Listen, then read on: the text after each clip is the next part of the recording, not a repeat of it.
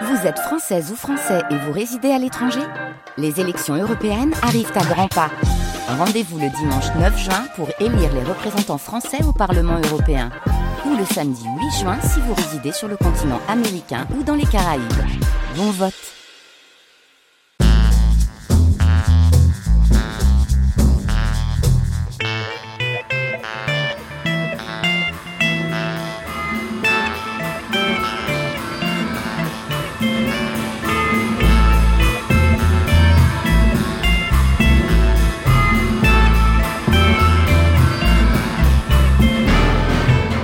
La suite dans les idées, Sylvain Bourmeau.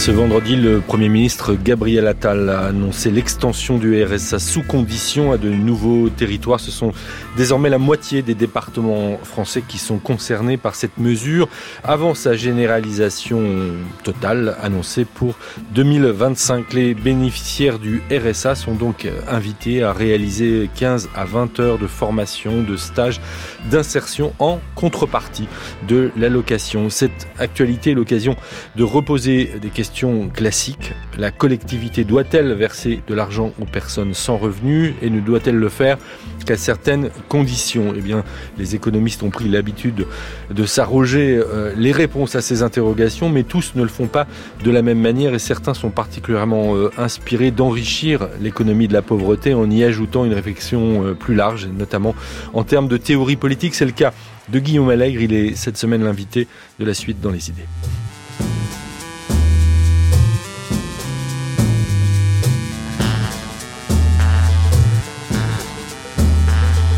L'économiste Guillaume Allègre, chercheur au, centre euh, de l'Observatoire français des conjonctures économiques, euh, le centre de recherche en économie de, Sciences Po, euh, qui sera rejoint en seconde partie par une poète, Natio, qui publie simultanément deux ouvrages aux éditions La Contralée, Bonjour, suivi de Hot Dog, et Le Bercail, deux livres un en particulier euh, qui traite de ces questions de précarité, de pauvreté. On, s'en rendra compte dans la deuxième partie de l'émission. Bonjour Guillaume Allègre. Bonjour Sylvain Bourmois. Vous êtes euh, donc, euh, je le disais, économiste, mais vous publiez aux presses universitaires de France un, livre qui est certes un livre d'économie, mais, mais aussi, euh, j'en disais euh, un mot, un livre de, de théorie euh, politique à certains égards. C'est pas tout à fait un hasard. Vous aviez co-dirigé avec Philippe von Parijs un, un, livre sur la question du revenu universel, qui lui est, est plutôt un philosophe de, de, la politique. Et c'est vrai que ces, ces, questions qui sont posées aussi par des philosophes, par des politistes, par des théoriciens de la politique, par des sociologues, sont des questions qui, comme économiste, vous intéressent et vous donnent l'occasion d'observer la façon dont euh, vos collègues économistes euh, se posent ces questions, tentent d'y répondre, pas tous de la même façon. Et donc ce livre, au fond, euh, à la fois apporte beaucoup de choses sur la question de la pauvreté, mais aussi l'occasion d'une réflexion sur ce que peut et ce que doit la science économique, d'une certaine manière. Voilà, exactement. Donc le livre s'appelle Comment verser de l'argent aux pauvres. Donc j'essaye dans, dans, l'ouvrage de répondre à la question assez directement. Et vous avez euh, mentionné le revenu universel. Donc le revenu universel qui est un versement à tous, pas qu'aux pauvres, inconditionnel, universel. Et en, en, France, on, on, on, le, on verse un revenu d'assistance sous forme de RSA qui est conditionné, euh, euh ciblé sur les pauvres, euh, versé au niveau du ménage et pas aux et pas aux individus donc la question, j'essaye de répondre pourquoi est-ce qu'on fait ça plutôt que d'autres choses. De, de, universel, c'est par exemple, vous prenez l'exemple, c'est Madame, Madame Arnaud, la femme de Bernard Arnaud, toucherait le revenu universel. Voilà, exactement. Ça serait universel, du coup, et pas ciblé sur les sur les plus pauvres. Donc, j'essaie de répondre à cette question pratique de mm, aussi de pourquoi est-ce que euh, on, on, on, le verse comme ça et, et, finalement tous les pays qui ont des revenus d'assistance le versent comme ça, c'est-à-dire de façon euh, ciblée, euh, familialisée, sous condition et sous condition.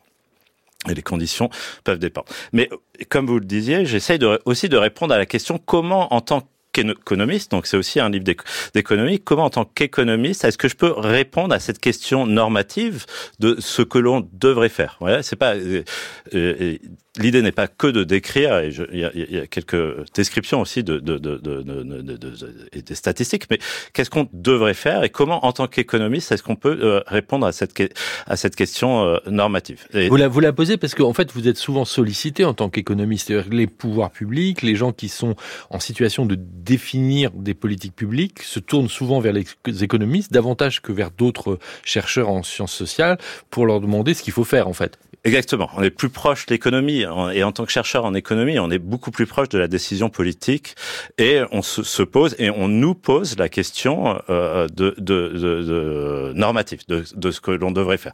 Donc récemment, effectivement, été une commission, une audition pour la commission, une commission parlementaire à l'Assemblée nationale sur la question des classes moyennes.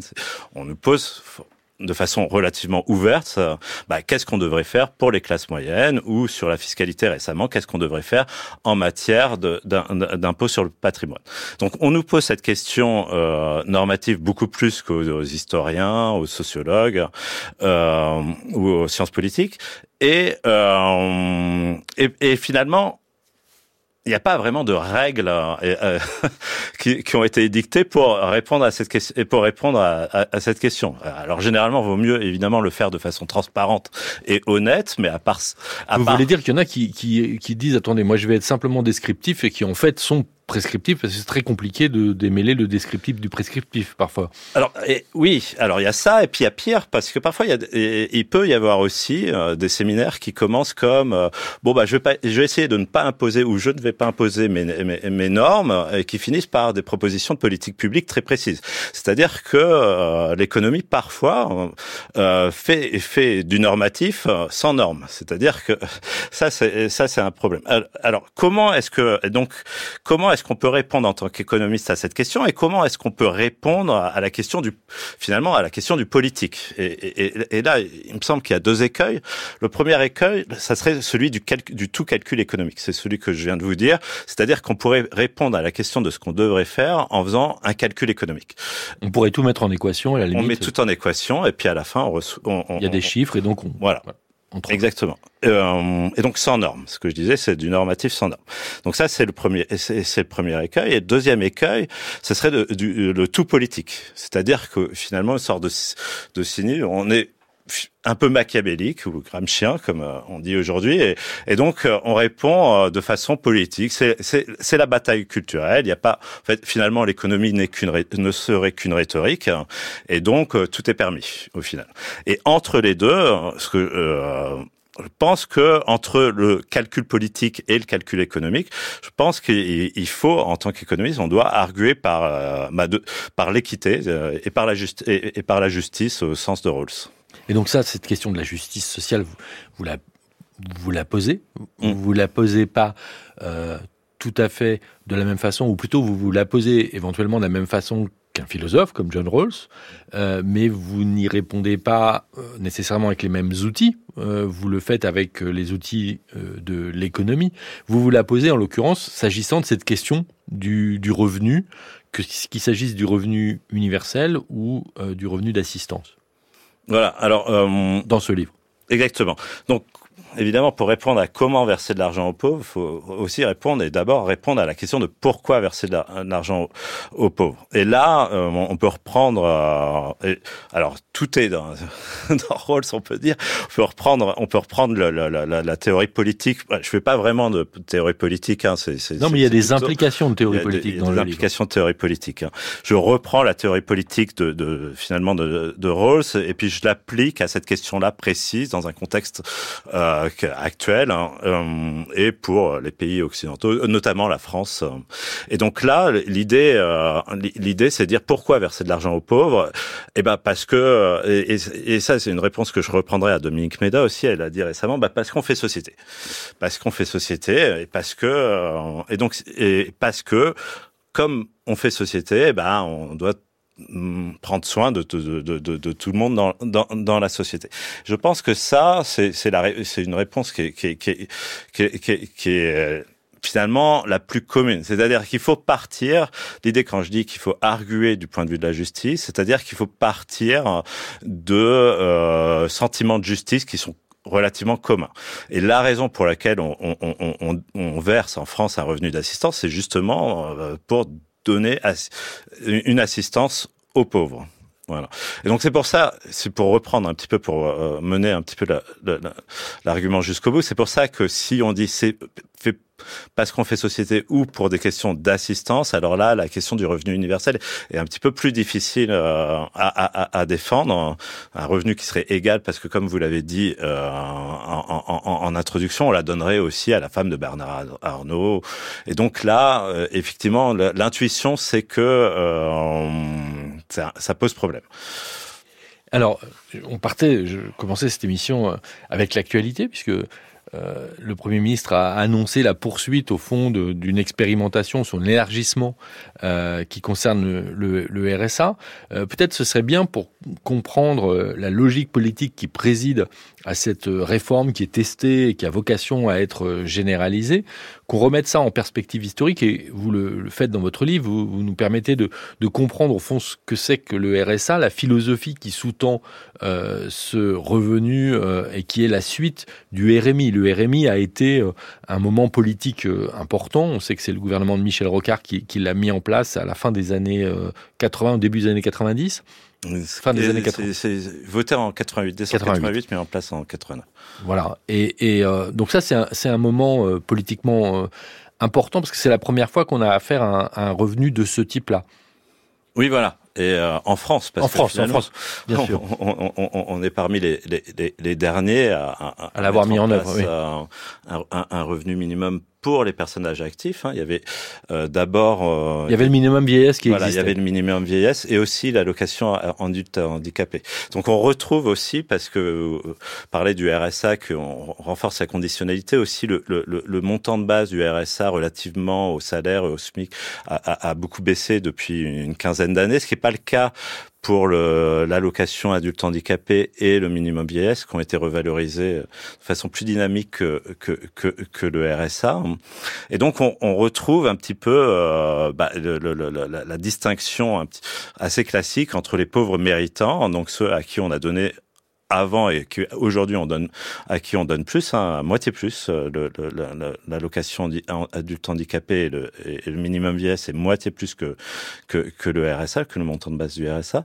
Et donc on retrouve là cette distinction. Et donc en 88, effectivement. Euh, bah là, c'est un grand changement parce que il n'y avait pas ce, ce, ce, ce, minimum en France. On le retrouvait dans, certains, dans les pays libéraux certains pays libéraux euh, euh, et euh, scandinaves, mais dans des pays plus corporatistes, on, on voulait plutôt défendre bah, les corporations, les, les, les, travailleurs, plutôt que que, que la, pauvreté que la pauvreté d'âge actif directement. Et ce qui est intéressant, c'est que donc en décembre 88, au, lors du, du, du, vote en deuxième lecture à l'Assemblée nationale, il y a une unanimité à ce moment-là. Tous les députés, tous les partis politiques votent. Tous les partis politiques et tous les députés votent en faveur du, du RMI. Et donc, quand on pose la question aux gens et quand on délibère, là, on, voit, on a vu aussi la semaine dernière que la délibération, c'était important parce que Sénat, c'était pas forcément parti pour que une, la, la, la, la, future loi constitutionnelle soit votée. Et finalement, après délibération, elle a été votée. Et là, pareil, après délibération, on a, on a retrouvé une unanimité euh, sur ce sujet-là. Mais alors, est-ce qu'on peut dire que donc ce moment est assez fondateur, la création du, du RMI à l'initiative de ce gouvernement Rocard, mais euh, soutenu par une unanimité euh, au Parlement à mm. l'époque. Euh, est-ce qu'on peut dire que l'histoire de ce revenu minimum depuis, depuis 1988, et l'histoire d'un amenuisement, vous le disiez à la fois amenuisement en termes de niveau euh, de ce revenu, comparé euh, au salaire, au SMIC par exemple, ou comparé à d'autres types de revenus, euh, vieillesse ou adultes handicapés, mais également amenuisement en termes d'augmentation de la conditionnalité de ce revenu. Et là, on en a une nouvelle illustration avec la réforme qui est en train d'être testée actuellement. Exactement. Il y a, il y a, il y a, il y a les deux aspects. Hein. Euh, à la fois plus d'incitations. Donc il y a deux aspects aux incitations, c'est une baisse du, du, du, du, montant. Du, montant, et aussi la prime d'activité qui est là qui est un petit peu la, la, la carotte, hein, et euh, un renforcement de, de, de, la conditionnalité qui a eu lieu en deux étapes, hein, avec la mise en place du RSA à la place du RMI, donc. À la place du RMI, et puis là maintenant la, la, la, le renforcement de la conditionnalité. De la conditionnalité. Ce qu'il faut voir en, en, 88, c'est que le, le, le, rapporteur euh, euh, a vu que et les rapporteurs ont vu que la, la, loi pouvait être votée de façon unanime, et donc et donc et on recherchait l'unanimité. Euh, alors au moins parmi les groupes euh, dans les groupes représentés. Et donc il y a eu une négociation à ce moment-là euh, pour que euh, la droite vote avec la gauche. En fait, la gauche était majoritaire et euh, s'ils avaient fait comme euh, et en plus la majorité à gauche, ils pouvaient, ils n'ont pas voulu être maximalistes parce que la majorité parmi les majoritaires aurait aurait, peut-être voulu mettre en place un instrument qui n'était pas du tout qui était pas du tout conditionnel, hein. donc de type uni euh, revenu universel, revenu universel, revenu universel et un et, et d'autres caractéristiques qui finalement n'ont pas eu lieu. Et il y a eu une négociation et la droite a dit bon ben on, on, on va voter ce, ce, ce texte, mais on veut qu'il y ait une conditionnalité. Et donc, à ce moment-là, la conditionnalité qui a, qui a, été négociée, en fait, c'est une conditionnalité relativement faible et ex post, euh, dans la mesure où finalement vous receviez la, la prestation avant de, de, de, de, montrer quoi que ce soit, et euh, avec des sanctions qui étaient relativement euh, bah, très très rares en fait. Et donc voilà. Et qui dépendaient d'un contrôle après coup. Après coup, oui. Alors donc ça c'est c'est l'histoire politique de, cette mesure et de son évolution euh, dans le temps. Cette évolution, elle s'est faite, et c'est là que entre en jeu euh, votre rapport, votre réflexion, elle s'est faite en s'articulant à des discours économiques et à des formes d'expertise économique, puisque différents économistes ont, pu être sollicités ou se sont eux-mêmes saisis euh, de cette question, et c'est en s'appuyant sur leurs réflexions que euh, s'est trouvé justifié au plan politique, euh, par exemple, cette euh, évolution. Oui, alors ce qu'il faut voir, c'est qu'il y a eu une montée en charge relativement rapide du, du RMI après 88, en 89 quand il a été mis en place, et donc on s'attendait plutôt à, à, 500 000 bénéficiaires, et très très vite on, on arrive à un million de, de, bénéficiaires, et on découvre une nouvelle pauvreté en fait qui n'existait pas aux yeux de statistiques. Et, et pourtant, un certain nombre de gens qui ont droit ne, ne le demandent pas par ailleurs. Ça, c'est un autre. Et encore à l'époque. Donc aujourd'hui, il y en a deux fois plus, et encore euh, depuis depuis 25 ans, et, et parce que le, le, le, le le, aussi parce que le, le, recours a encore, le non-recours a diminué. Et, et encore aujourd'hui, alors qu'il a diminué euh, de façon probablement très importante depuis euh, le début des années 90, encore aujourd'hui, il y a sur un trimestre donné 35% de, de, de non-recours. C'est-à-dire de gens qui ont droit à toucher ce revenu et qui ne le demandent pas. Voilà, exactement. Et donc il y a une, il y a une augmentation très rapide de, de, de, du nombre de bénéficiaires du, du RMI beaucoup plus rapide de ce que est entendu, avec une nouvelle finalement pauvreté plus active euh, que, que les, les, statistiques, les CAF ne connaissaient pas. Donc pauvreté plus, active, plus active, plus urbaine. Et plus, plus active, je traduis, ça veut, ça veut dire euh, composé de gens qui sont par ailleurs actifs, c'est-à-dire qui, qui, ont une activité mm. euh, professionnelle, mais qui néanmoins sont pauvres peuvent l'être, ouais, ou actifs ou chômeurs. Ou, ou partiellement actifs. Ou... Partiellement actifs. Euh, donc les chômeurs donc sont actifs. formes de précarité. Euh. D'âge actif, quoi. Et donc, euh, et donc à partir de là, se poser la question de est-ce que la, la, alors euh, l'instrument marche ou non? Et en fait, les premières personnes qui ont évalué le, le RMI, parce qu'en fait le RMI était voté avec une, une, une condition, une, une, clause de revoyure, un rapport. Il y avait un rapport qui devait être qui qui qui qui, qui, qui devait être écrit euh, et avec une clause de revoyure. Donc il fallait revoter la loi pour euh, euh, pour que ça, ça, ça, continue à être mis en place. Et dans ce rapport, il disait bon bah ça marche très bien parce qu'on touche beaucoup de gens en fait, on beaucoup, touche beaucoup de gens qu'on touchait pas avant. Et donc on, en fait, c'est la preuve que c'est la preuve que ça marche bien et et que c'était nécessaire.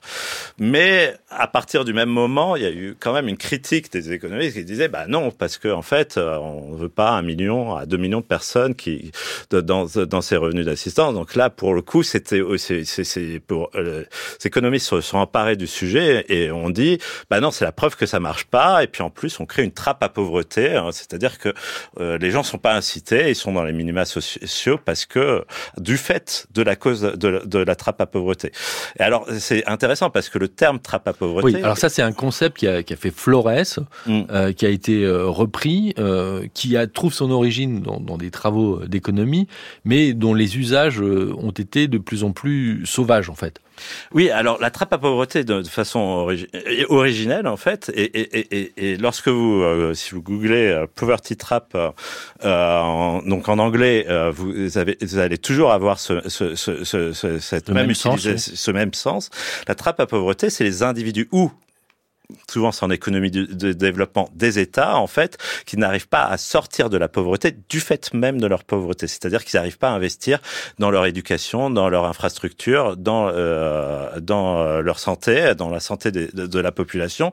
Et du fait même de ce sous-investissement, euh, les États n'arrivent pas à sortir de, de, de l'extrême pauvreté. Ça, donc c'est vraiment le concept, concept de départ désignait ça. Voilà. voilà. le concept de tra trappe à pauvreté, c'est un concept qui vient de l'économie du développement et qui désignait ça. Et aujourd'hui Et aujourd'hui, la trappe à pauvreté en France, quand vous utilisez ce terme, ou trappe à bas salaire, ou trappe à promotion, c'est l'idée que que que, euh, que les instruments qui, sont censés venir vous aider, en fait, sont, créent une trappe et vous désincitent à sortir de la pauvreté de l'inactivité ou des bas salaires. Voilà. Donc ça c'est c'est un... plus la pauvreté mais l'instrument qui vous enferme. Ça c'est intéressant euh, du point de vue de, de, la manière dont des concepts qui viennent de, de l'économie euh, se trouvent utilisés par euh, différents types d'acteurs sociaux, des responsables politiques, des journalistes, euh, des gens qui travaillent dans des associations, pour finalement euh, bouger euh, et, euh, là, on a pris l'exemple de trappe à pauvreté, mais, il y en a d'autres sur lesquels vous travaillez dans le livre. Par exemple, vous, vous revenez aussi sur l'idée, euh, qui est un concept économique au départ, de panier percé. Oui, alors ça c'est une métaphore. C'est la métaphore de Kuhn qui dit voilà, vous avez deux familles, s'il y en a une qui qui, qui veut aider l'autre, eh ben il faut qu'elle prenne qu'elle prenne l'eau et, qu'elle aille d'un foyer à l'autre. Mais sauf que ce panier il est percé, c'est-à-dire que l'aide, hein, euh, alors donc voilà, c'est c'est un petit peu la rhétorique de la contre-productivité, hein, Hirschman qui est de de de de, de l'effet pervers. Et donc là il y a, il y a un autre effet. Donc euh, le panier est percé et donc la, la, la, famille qui va recevoir ce panier et, et, euh, aura beaucoup bah, moins que ce voilà. qu'il y avait au départ. Voilà, il y aura une perte. Et donc là, c'est cette métaphore est utilisée pour euh, pour un petit peu euh, voilà comme métaphore du modèle de, de, de redistribution et de désincitation. Euh, alors la, métaphore en fait est assez mauvaise parce que l'eau, euh, lorsque le panier percé, l'eau elle tombe dans, elle, elle, tombe, elle tombe par terre, alors que si vous êtes désincité, c'est vous qui faites le choix. Euh, bah là, du coup, de la pauvreté, quoi. Si certaines personnes font le choix de la pauvreté, ou en tout cas de l'inactivité. Et donc, la métaphore déjà est, pas, est, est, est, est pas très bonne. Et en plus, mais on peut regarder effectivement. Euh, alors il y a deux problèmes dans cette dans dans, dans cette métaphore. C'est que premièrement, elle décrit assez mal ce qui se passe. C'est-à-dire que les gens qui sont dans la pauvreté, en règle générale, c'est pas des gens qui ont choisi de pas travailler, c'est des gens qui ont des obstacles en termes de santé, de formation, de, de, de, de logement, de mobilité. Et donc, et donc euh, les questions d'offres de travail qui existent, hein, ces, questions peuvent exister, mais elles, elles décrivent qu'une petite partie du problème. Et en plus, si vous euh, après l'idée c'est de dire bah voilà on va trouver un optimal entre euh, redistribuer et pas trop désinciter. Mais donc l'idée c'est l'idée serait de dire que mais si on redistribue mais on redistribue quand même à des gens qui ont fait le choix de pas travailler. Et, là évidemment c'est c'est vraiment la plus mauvaise raison de de, de, de défendre la redistribution finalement. Alors Guillaume Allègre, je, je, le disais tout à l'heure, vous êtes économiste euh, et vous travaillez comme un économiste, mais vous avez un regard qui peut être euh, euh, assez critique, réflexif sur la manière dont les économistes sont sollicités comme experts, ce qui vous empêche pas, on va y venir d'ailleurs, de vous-même de proposer quelque chose à la fin, à la fin du livre. Euh, mais vous dégagez au fond dans votre livre trois trois manières d'être euh, économiste et et, qui posent chacune euh, finalement euh, des problèmes. Vous dites l'économiste peut être pensé comme un plombier, comme un ingénieur ou comme un philosophe. Voilà, donc plombier, c'est le commentaire d'Esther Duflo. Oui qui dit euh, se revendique euh, économiste comme économiste comme plombier.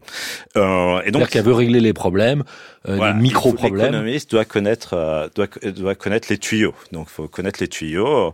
Et effectivement, ça c'est une réponse aussi à une, une, une dérive de l'économie entre les années 50 et les années 90 d'une économie qui est très théorique.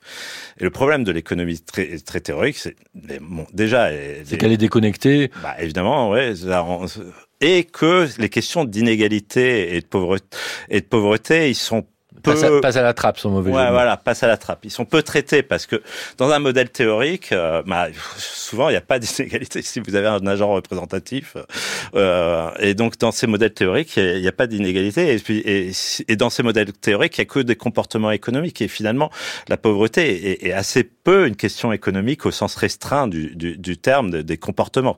C'est-à-dire que c'est pas un choix. Donc si vous pensez que l'économie est une science comportementale et que c'est et que euh, et que finalement les, les, les, pauvres euh, choisissent d'être pauvres, bah là vous n'allez pas décrire la réalité, donc ça va pas marcher. Donc Esther Duflo, c'est un peu en réaction à ce, à ce discours. Voilà, donc il y a un tournant empirique au, début des années 2000. Donc Esther Duflo, mais il y a aussi David Card qui qui qui qui qui, qui euh, lui va regarder ce qui se passe lorsqu'on augmente le, salaire minimum euh, dans un État et pas dans l'autre juste à côté, et donc qui montre que finalement même dans l'État où on l'a augmenté, ça a augmenté l'emploi et donc que le SMIC peut pas est pas forcément euh, contre, euh, enfin, pas forcément contre-productif en termes d'emploi. Il peut y avoir euh, à la fois moins d'inégalités et plus et, d'emplois. Donc on n'est pas dans une frontière de, possibilités entre emploi ou d'arbitrage indépassable entre plus d'emplois et,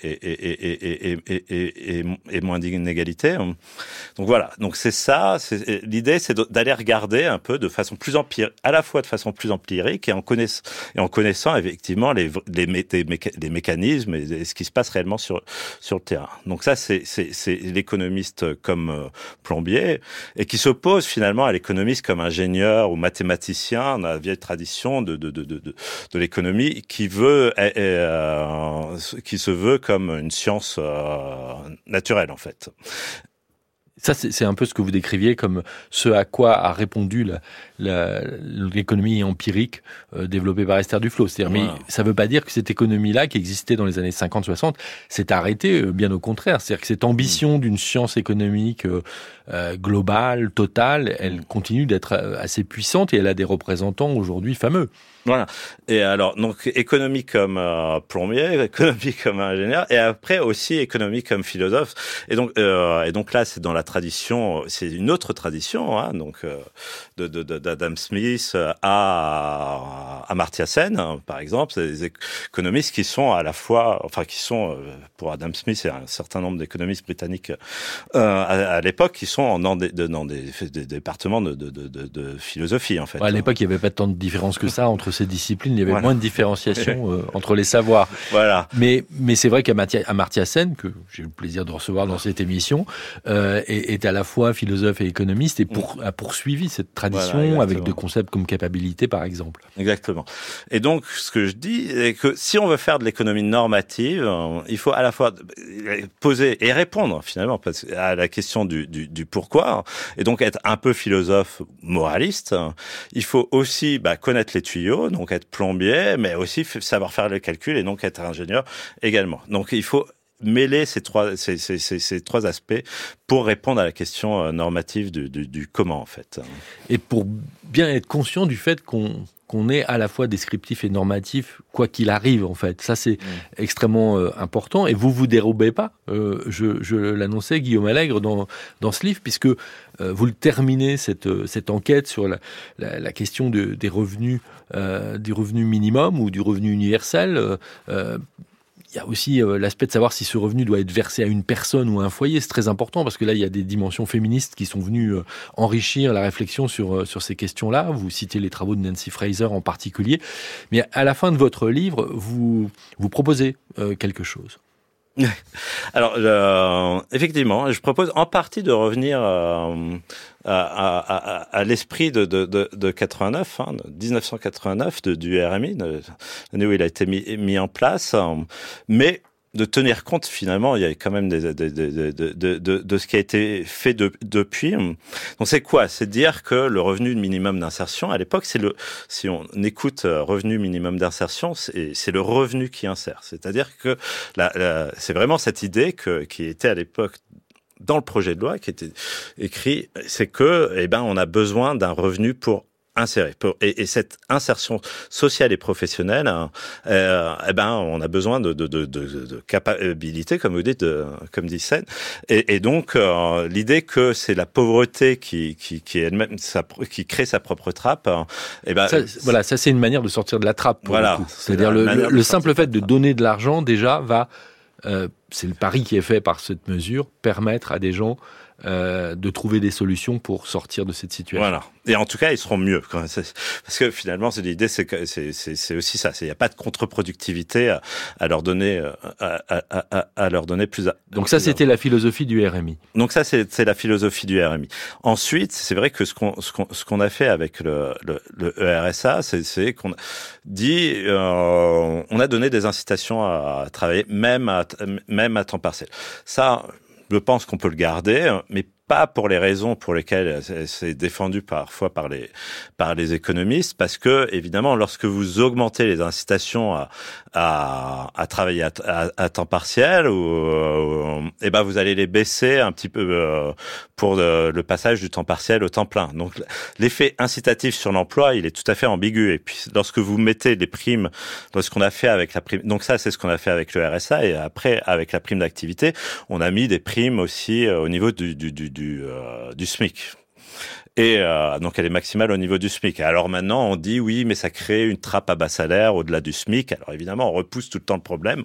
Il y a toujours une trappe parce que effectivement lorsque vous augmentez les incitations à un endroit, vous allez les baisser au-delà lorsque la prime euh, va être réduite.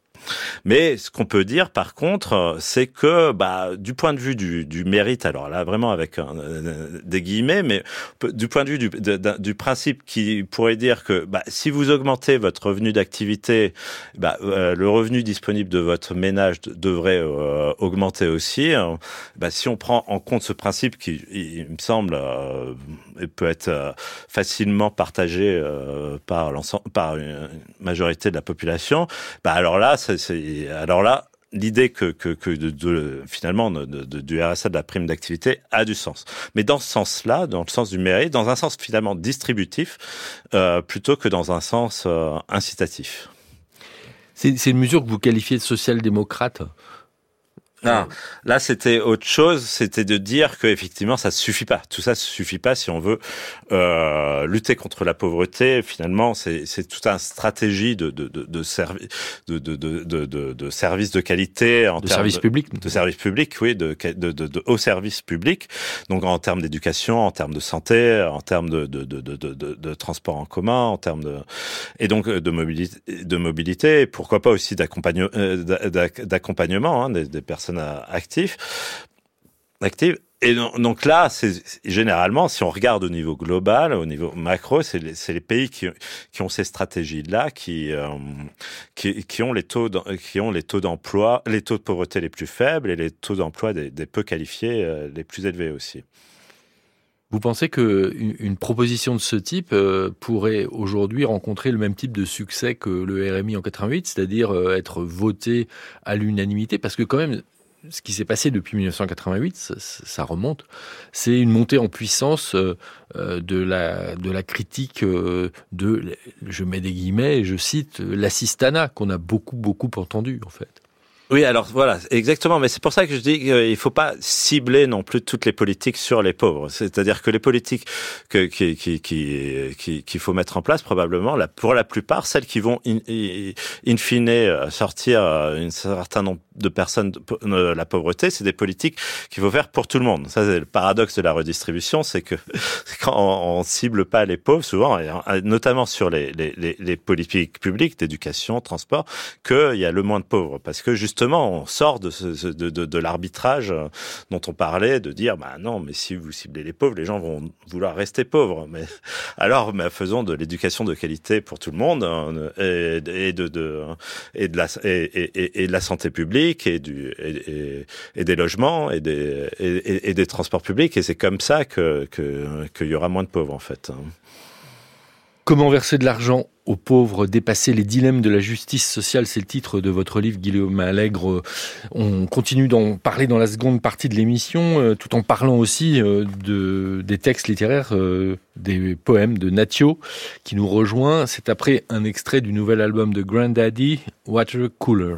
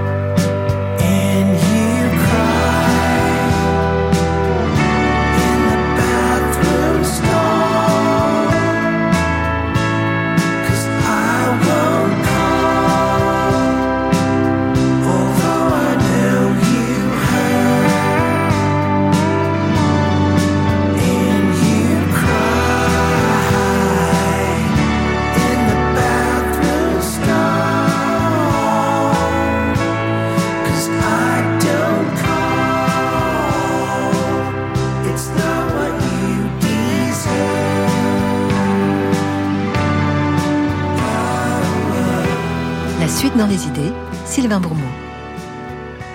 On parle de pauvreté aujourd'hui à la suite dans les idées. Comme le veut l'émission, on aborde la question à travers la création artistique. Et en cherchant, je me suis fait la réflexion qu'il y avait assez peu d'œuvres au fond autour de, cette question euh, ces dernières années, alors qu'elle a été à l'origine de, grands livres de Robert McLean Wilson, de William Volman, euh, des enquêtes littéraires sur la, sur la pauvreté. Alors certes, on a reçu à la suite dans les idées il y a quelques mois maintenant euh, Hervé pour un, un texte impressionnant d'un SDF, d'un journal, mais c'est assez rare.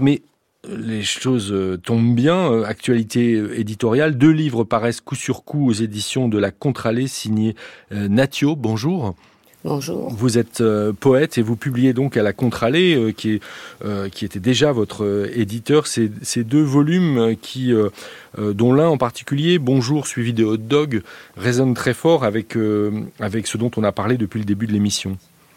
Oui, tout à fait. Euh, alors, je ne me suis pas euh, situe pas tout à fait au même endroit de ce qui a été dit, euh, même si c'est très intéressant et, ça porte à réflexion. Euh, j'ai quand même noté des mots trappe à pauvreté, mérite, et voilà, sur lesquels il faut réfléchir. Mais je travaille davantage en fait sur le regard que l'on porte sur les pauvres. Euh, sur euh, l'invisibilisation, enfin disons l'invisibilité, voire euh, la transparence de leur état. Et c'est même flagrant dans la société, voire choquant.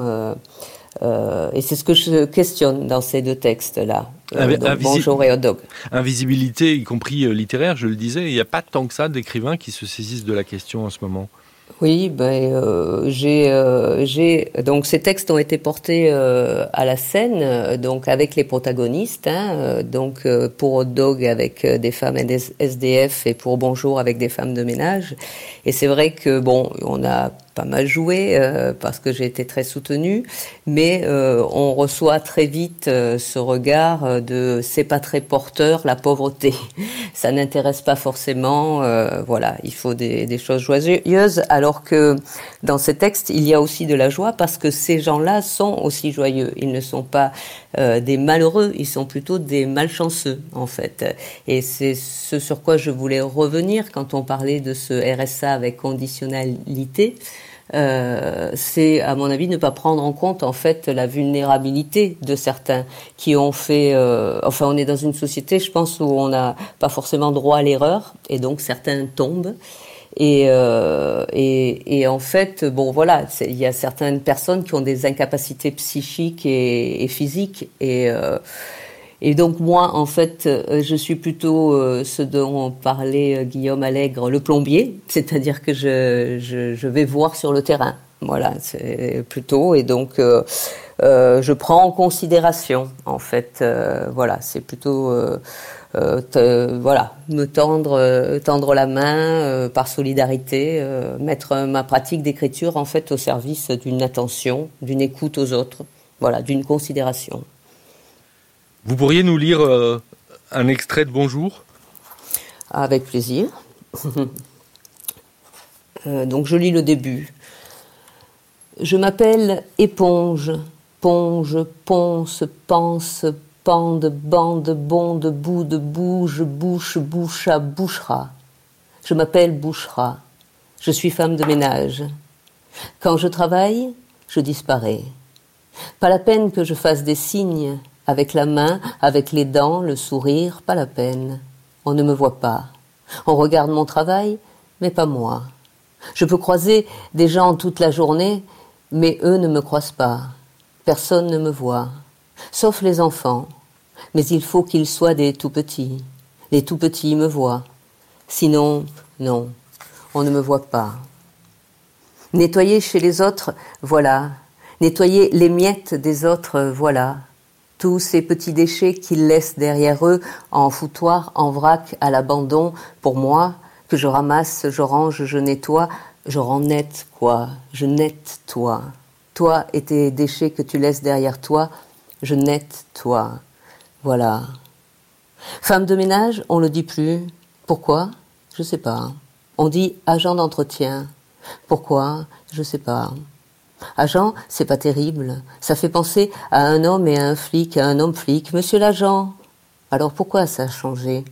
Je sais pas. On veut nous faire croire. On veut nous voiler la face. On veut nous cacher derrière des mots qui sont les leurs, pas les nôtres. Le soir, la fatigue, ça tombe. Ouh là là, comme ça tombe. Partout, ça tombe comme des bombes. Sur toutes les parties du corps, ça tombe. Et tous les soirs, c'est la même chose, ça tombe. Mais ça ne fait pas de bruit, comme les bombes. Le bruit de la fatigue n'existe pas. La fatigue est silencieuse. Elle tombe en silence. Comme une bombe, sans le bruit. Guillaume Allègre, on, est loin des chiffres euh, des économistes. Oui, exactement. Non, c'est très beau. Et euh, ce que je veux dire, c'est que la, poésie, c'est, ça, nous montre ce qui est finalement devant nous quoi et que qui, qui c'est pas l'invisible c'est l'inregardé ou l'inregardable alors que l'économie finalement c'est c'est c'est très différent c'est la science de l'invisible c'est la main invisible qui qui va faire que euh, bah, le marché va, vous va, vous faire votre pain et et euh, votre steak hein. euh, et donc c'est vraiment deux disciplines qui sont complètement orthogonales on va dire Natio c'est vrai que plus que l'invisible, c'est le non-vu. C'est ce qu'on ne veut pas voir, en fait. Parce que, vous le dites, les tout petits, eux, ils voient avant d'être euh, socialisés, à ne pas voir. Voilà, tout à fait. Cette histoire des tout petits, c'était pour dire que, voilà, euh, avant d'être dans un cadre, dans une norme qui fait que euh, ben, on, ne veut plus voir ces personnes-là, on peut les voir quand on est tout petit. Et la poésie, c'est souvent à travers ces yeux-là qu'elle est faite en fait, celle des enfants.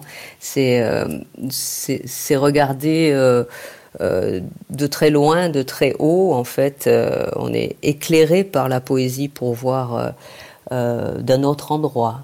Voilà, c'est une autre vision effectivement que l'économie.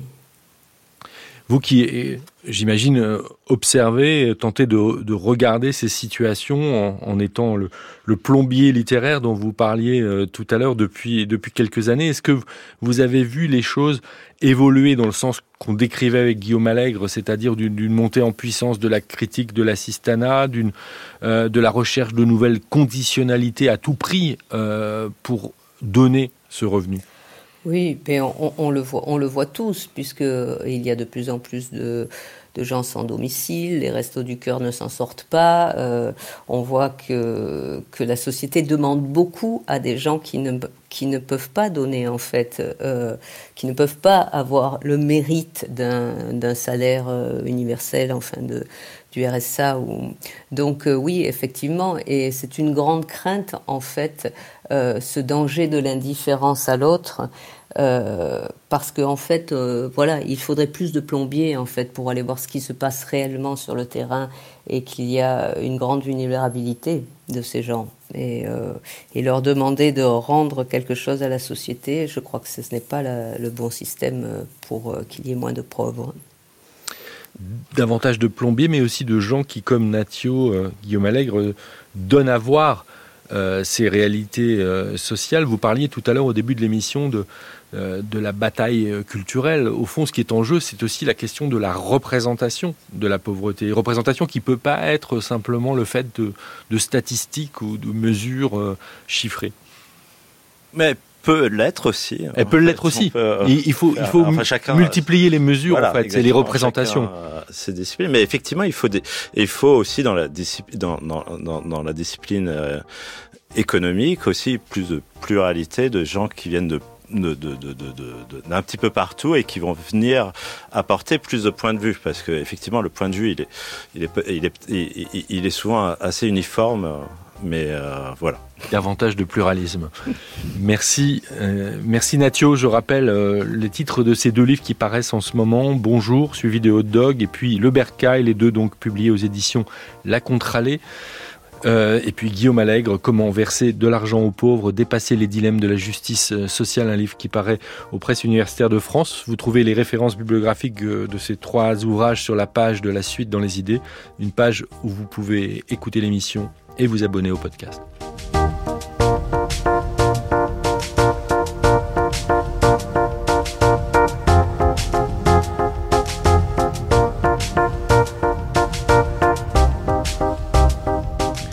C'était la suite dans les idées, Sylvain Bourmeau avec Seam Boutata, la technique aujourd'hui Noé Chaban, à la réalisation Anne-Laure Chanel.